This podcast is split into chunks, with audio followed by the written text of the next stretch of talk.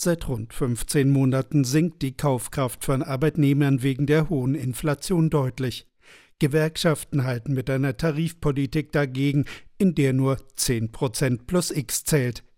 Die Eisenbahnverkehrsgewerkschaft EVG steckt mitten in einem Verhandlungsmarathon mit der Deutschen Bahn und 50 weiteren Privatbahnen.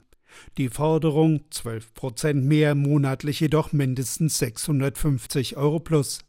Sollte sich in dieser Woche auch bei der zweiten Tarifrunde in Berlin nichts bewegen, stellt EVG-Verhandlungsführerin Cosima Ingenschei Arbeitskämpfe in Aussicht. Dass wir einmal Corona hinter uns haben, wo wir ja auch Lohnzurückhaltung geübt haben, um eben dazu beizutragen, dass mehr Geld ins System Eisenbahn kommt, um da zu helfen sozusagen.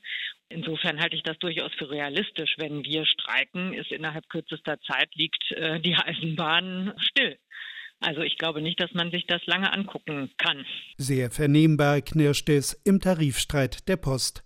Kurz vor unbefristeten Streiks lenkte der Arbeitgeber ein und bot insgesamt 11,5 Prozent plus für zwei Jahre an. Wenn die 160.000 Postzusteller in der Urabstimmung den Daumen heben, ist der Tarifkonflikt beendet. Ohne Arbeitskampf wäre das nicht gelungen, bilanziert Verdi-Verhandlungsführerin Andrea Kocic. Wenn wir nicht einen solchen Druck aus den Betrieben gehabt hätten und unsere Mitglieder nicht so streikbereit gewesen wären, dann hätten wir es, glaube ich, auch nicht so hinbekommen. Noch weit von einer Einigung entfernt sind hingegen die rund 2,4 Millionen Angestellten von Bund und Kommunen. 10,5 Prozent, mindestens jedoch monatlich 500 Euro mehr, lautet die Forderung dort. Zwei Tarifrunden waren trotz bundesweiter Warnstreiks erfolglos.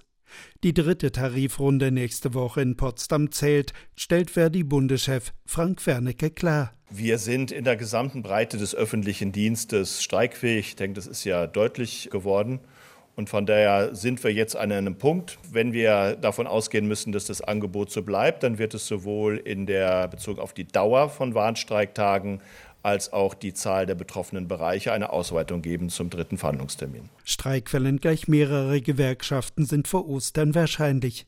Wer darüber nachdenkt, wegen möglicher Arbeitskämpfe bei der Bahn lieber mit dem Auto in den Osterurlaub zu fahren, der sollte sich falls nötig recht bald um einen Werkstatttermin kümmern, etwa für den Reifenwechsel.